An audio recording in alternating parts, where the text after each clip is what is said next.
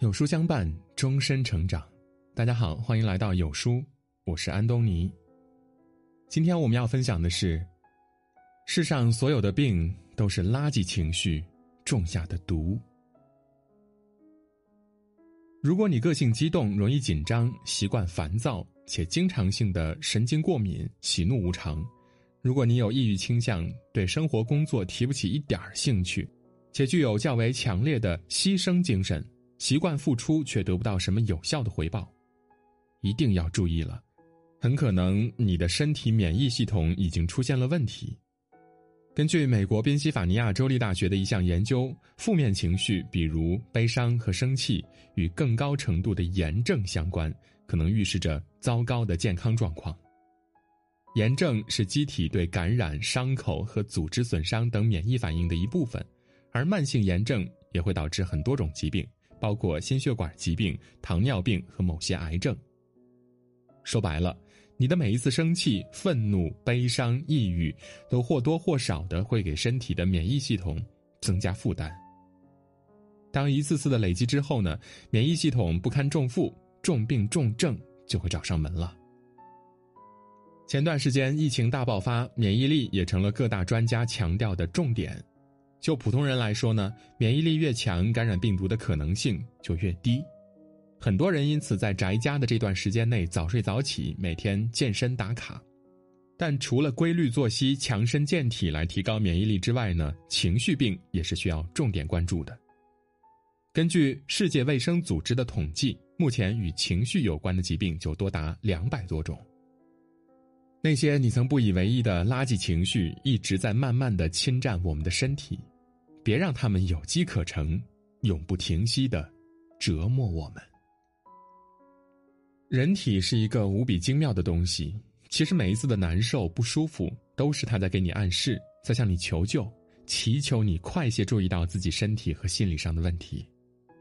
只是可惜，很多人呢，都选择性的忽视了。只是提不起精神，没多大点事儿，我又没有心理问题，只是不怎么开心，为什么要看心理医生？可能压力太大了，所以比较焦虑，但也没办法呀，不还要工作吗？类似的论调每天都在我们身边发生，我们会对身体上剧烈的疼痛提起重视，却不会太过注意心理上的问题。可是你知道吗？根据世界卫生组织统计，全球每年因抑郁症自杀死亡人数高达一百万人，而在中国，抑郁症患者已经达到九千万人。预计到二零二零年，抑郁症可能成为仅次于心脑血管疾病的人类的第二大疾病。有一种性格叫做 C 型性格，早在上个世纪七十年代，国外就对此有过研究。它还有另外一个我们熟悉的名字，叫做癌症性格。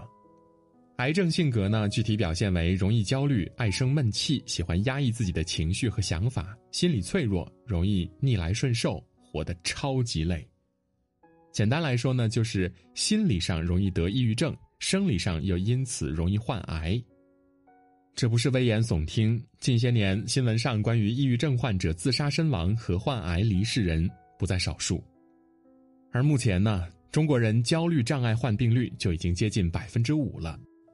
也就是说，一百个人里面就有五个人遭受焦虑障碍的折磨。想想自己，想想身边的亲朋好友，你被焦虑困扰过吗？你因为压力大而整夜整夜的睡不着觉吗？你经常不开心吗？你会时不时的控制不住情绪，过分激动、过分愤怒吗？如果答案是有，请好好的、认认真真的关注一下自己。中医上讲，人类有七种情绪。喜怒忧思悲恐惊，七情分属五脏，以喜怒思悲恐为代表，称为五志。七情一般不会对身体造成什么影响的，但如果是突然的、强烈的、长期性的情志波动之下呢，就会成为致病的因素，比如。偶尔的焦虑呢，并不是什么大问题，但是长期性的焦虑、郁郁寡欢就会对身体有害。偶尔情绪不稳定、生气想吵架也没有什么关系，但是经常性的暴怒、焦躁就需要狠狠的注意一下了。怒伤肝，喜伤心，思伤脾，忧伤肺，恐伤肾，情绪一旦过度，就会影响身体各类内脏器官的健康，而身体的不适呢，同时又会反馈给心理和大脑，情绪就会逐渐的失控下去，从而跌进一个恶性循环里。现在很多年轻人都在到处搜寻各种养生方法，泡个花茶，吃些中药，可是呢，养身的前提是养心，你心都养不好，又拿什么去养身呢？先管理好自己的心吧，不要轻易就被情绪所奴役了，整日活在心情不稳定的状态里，自己呢要发疯，也会逼得身边人发狂。管理好情绪是为人处事、好好生活的基础，而要做情绪的主人，就要勇于和情绪交手。和情绪交手的第一步，接纳。学着接纳自己的情绪，不要因为感觉到焦虑而更焦虑。感觉到悲伤而更悲伤，尝试着告诉自己：“我现在情绪状态的确有些不好，但是我可以找办法缓解。谁都会有情绪不稳定的状态，没有关系，学着去缓解。下一次遇到类似情况，我就有经验了。和情绪和平共处，首先就要接受自己所有的正面情绪和负面情绪。只有接纳了，我们才可以心平气和的去找到。”根治方法，和情绪交手的第二步，探索。拿出一张白纸和一支笔，不断推进自己关于当下糟糕情绪的思考，你会找到最根本的原因。比如你今天特别沮丧，那就写下“沮丧”二字，静下心来想一想，是从什么时候开始沮丧的？那个时间段又发生了哪些事儿呢？其中什么事儿让你印象深刻呢？他为什么会对你产生剧烈的情绪波动呢？是因为觉得自己太差劲儿，还是因为结果没有达到心里的期望值呢？找到那个哪怕让你很难堪的原因之后，也不要怕，继续探索，直到找到可以实行的解决办法。比如，是你害怕去做，还是当下的能力没有达到你渴望的标准呢？那件事儿真的很难吗？稍微跨出第一步，哪怕完成其中很小的一件事儿，也不可以吗？现在有什么办法可以提高自己的能力呢？这些方法你可以做到吗？分析清楚了垃圾情绪的起源和当下可实行的解决方法，就去发泄吧。可以和朋友煲电话粥，诉说你的难过和难过之后的解决方法；也可以去运动，酣畅淋漓的发泄心中的郁闷。还可以把所有心里想说的话统统写下来，发泄出来，情绪才不会一直憋在心里。不要总是逼自己做个好人，经常性的忍耐自己，有情绪呢也不敢宣泄，其实没有什么关系的。真正关心你的朋友，并不会因此而厌烦你。我们只需要做到宣泄情绪的同时，不要对他人产生伤害，所以尽可能的在探索完自己之后。再去寻找宣泄途径。著名的费斯汀格法则说：“生活中的百分之十是由发生在你身上的事情组成的，而另外的百分之九十呢，则是由你对所发生的事情如何反应所决定的。”其实很多事儿没有我们以为的那么糟糕，很多人也没有我们以为的那么重要。重要的不是事和人，而是我们如何看待它。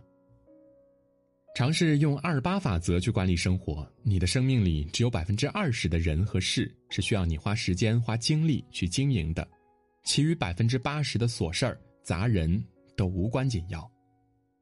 那些窃窃私语的胡乱评价，那些指指点点的丑恶嘴脸，没有任何必要去在意了。随意评价别人的人，都不会过得太好。那些压得你喘不过气来的烂人烂事，越计较越是不安宁。远远的躲开就好，我们不要做一只反咬狗的人。瓦尔德说过：“爱自己是终身浪漫的开始，爱自己从爱自己的情绪开始，不要让你的心被百分之八十的不重要给占领了，情绪也要给值得的人、值得的事，抛开垃圾情绪，做自己。”尊享全新升级权益，畅听百本书籍精华，大咖甄选全球经典，金牌团队工匠级编审，为你带来前所未有的读书新模式，限时零元体验百本好书精读，立即扫描下方的二维码，一起读书吧。好啦，今天的文章就跟大家分享到这里。如果您喜欢我们的文章，记得在文末点亮再看，跟我们留言互动。另外，长按扫描文末的二维码，在有书公众号菜单免费领取五十二本好书，每天有主播读给您听；或者下载有书 APP，海量必读好书免费畅听，还会空降大咖免费直播，更多精品内容等您随心挑选。明天同一时间，我们不见不散。